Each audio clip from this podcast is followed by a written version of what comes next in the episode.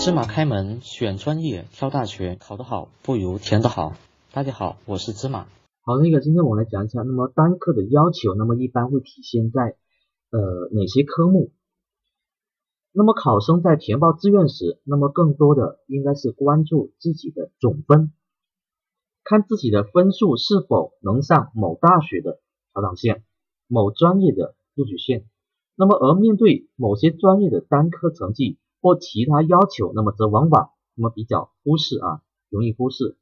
那么这也是部分同学那么被退让的原因。那么像部分的外语类高校，那么它会有。外语的要求啊，比方说不低于一百二十分啊，一百三十分啊，那么这些要求，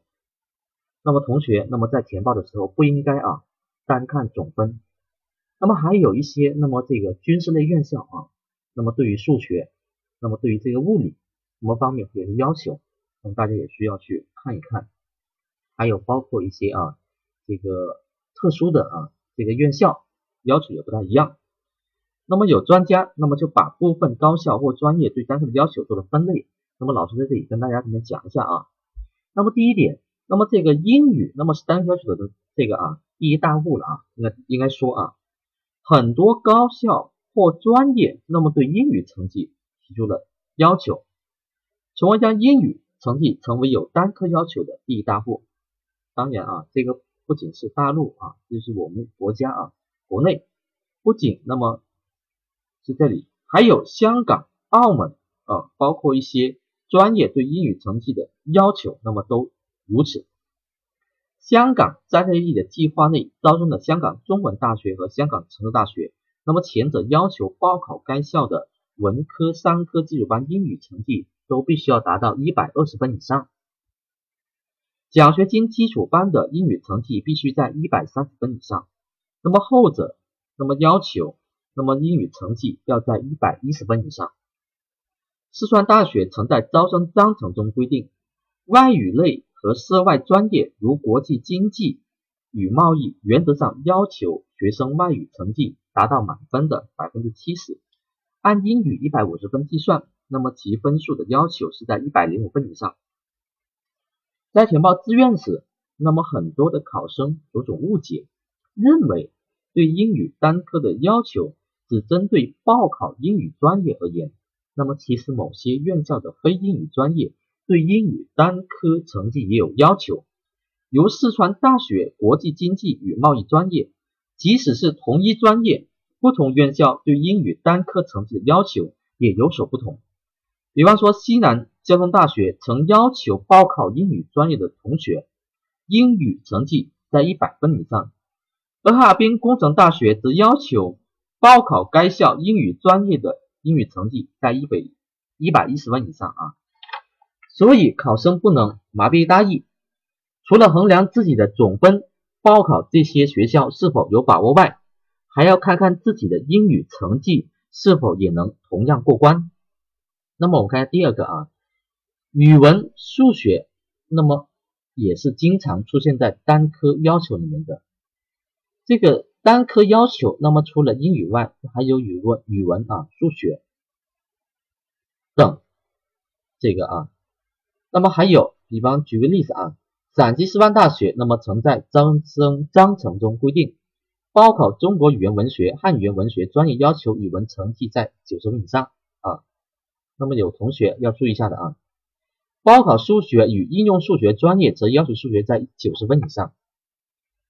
那么，像西北民族大学曾在招生章程中规定，计算机科学与技术、数学与应用数学、通信工程、信息与计算科学、电气工程及自动化、电子信息工程、土木工程专业，那么数学成绩原则上要求不低于九十分。那么，例如计算机科学与技术专业是一个以数学为基础的应用学科。学习的过程中要遇到许多需要用数学知识来解答的问题。如果考生的数学不好，那么这个专业对考生就不太合适。这些单科要求，那么也是为了啊，同学们以后在大学当中，那么这个专业学习啊，一个基本的啊一个体现，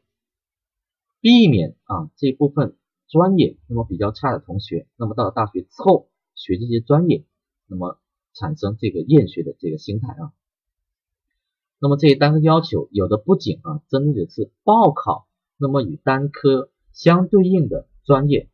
那么其他与这些专业相关的专业啊都有可能有单科的成绩要求。那么比方说新闻专业的同学，那么对语文成绩的要求啊，信息工程、通信工程专业对数学成绩要求啊，还有包括这个呃传媒类高校，那么这个对于这个英语播音的英语专业的要求啊。等等，那么第三点啊，某些单科有基础要求而没有分数要求啊，我来说一下，有些高校或专业的要求有些模糊啊，没有具体的这个要求。比方说，重庆大学